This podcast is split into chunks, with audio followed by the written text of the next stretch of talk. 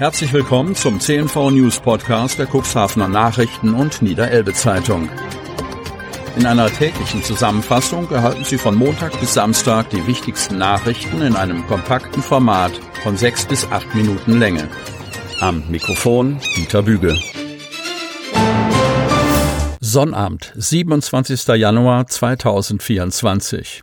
Ratsmehrheit zieht Rasseliste zurück. Cuxhaven.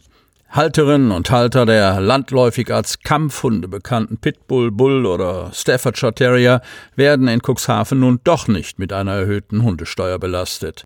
In seiner Satzung am Donnerstagabend stimmte der Rat der Stadt mit großer Mehrheit dafür, eine erst vor wenigen Wochen in die städtische Hundesteuersatzung aufgenommene Rasseliste zu kippen. Der Entscheidung waren Proteste von Hundefreunden, eine Petition sowie Appelle des Tierschutzvereins vorausgegangen. Die genannten Vierbeiner wären, Hauptkritikpunkt der örtlichen Listenhundlobby, automatisch, das heißt aufgrund ihrer Zuchtmerkmale als sogenannte gefährliche Hunde im Sinne des niedersächsischen Hundegesetzes eingestuft worden. Ihren Besitzer auf dieser Grundlage hoch zu besteuern, stuft die Kooperation rückblickend als eine Form von unbilliger Härte ein.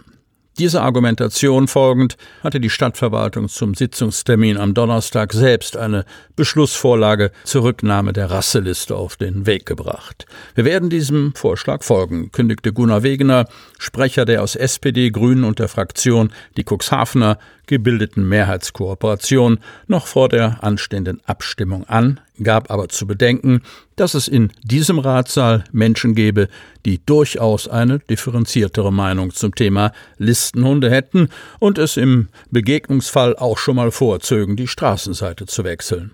Wir wissen aber, dass Probleme in der Regel nicht beim Hund, sondern beim Halter liegen, sagte der Sozialdemokrat, der versprach, den Kontrolldruck dort zu erhöhen, wo es Zweibeinern möglicherweise ein Verantwortungsbewusstsein fehlt.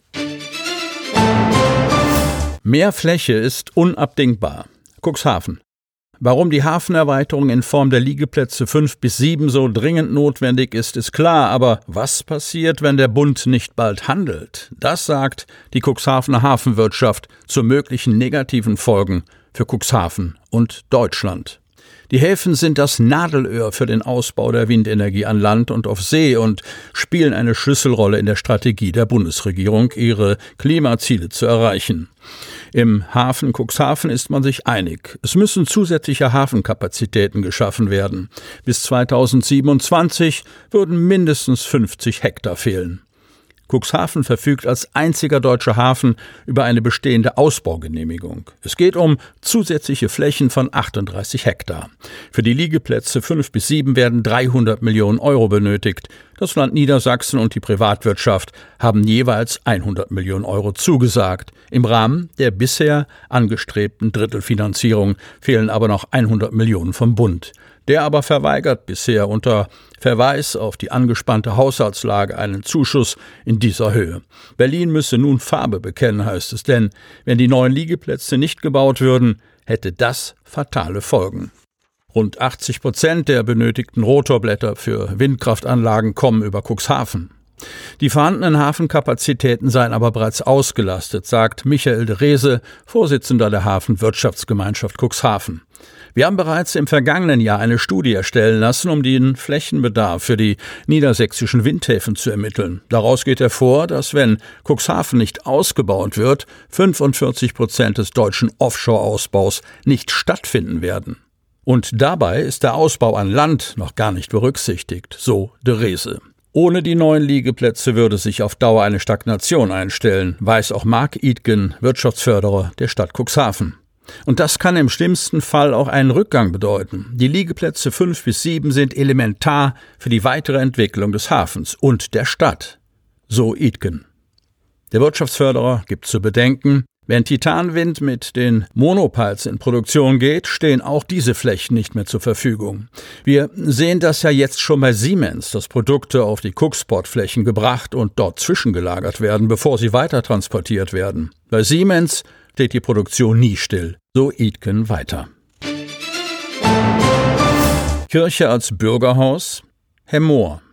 Als der Grünpolitiker Tobias Söhl auf der Hermorer Stadtratssitzung vorschlug, leer und zum Verkauf stehende Immobilien wie die Neuapostolische Kirche oder ein ehemaliges Schuhhaus als möglichen Standort für das geplante Veranstaltungszentrum Bürgerhaus ins Visier zu nehmen, kassierte er eine klare Abstimmungsniederlage. Die große Ratsmehrheit will erst einmal überhaupt abklären lassen, ob es genügend Fördermittel gibt und ob die Kommunalaufsicht eine Investition in Millionenhöhe überhaupt genehmigen würde. Das Bürgerhausthema zieht sich wie ein roter Faden durch die Sitzungen der Hemmorer Ratsgremien in den vergangenen Jahren. Angedacht war ursprünglich ein Neubau im Stadtteil Basbeck, wo mit dem Abriss der alten Schützenhalle auch ein Grundstück zur Verfügung stand. Doch dann gab es eine Kostenexplosion bei dem Projekt, das Platz für bis zu 1000 Personen stehend bieten sollte. Plötzlich war von einem Investitionsumfang im Rahmen von bis zu 12 Millionen Euro die Rede. Der Versuch, diese Ausgaben durch eine kleinere Dimensionierung zu drücken, klang wenig überzeugend. Nach dem Wechsel der Ratsmehrheit wurde das Vorhaben in dieser Form und an diesem Standort endgültig zu den Akten gelegt. Stattdessen gab es den immer noch andauernden Versuch, eine kostengünstigere Variante zu entwickeln. Dabei rückte insbesondere das neue Dorfgemeinschaftshaus in Hammer als Vorbild in den Blickpunkt, das eine Größenordnung von mindestens 200 Sitz- oder 400 Stehplätzen bietet. Einen Ortstermin gab es bereits, eine Entscheidung über eine Art Kopie in Hemmoor jedoch nicht. Stattdessen einigte sich der Hemmorer Stadtrat erst bei seiner Sitzung im Dezember vergangenen Jahres mehrheitlich dafür, zunächst einmal die Förder- und Genehmigungskulisse zu beleuchten und gab der Verwaltung entsprechende Hausaufgaben auf. Denn eines ist angesichts der Finanzlage der Stadt klar.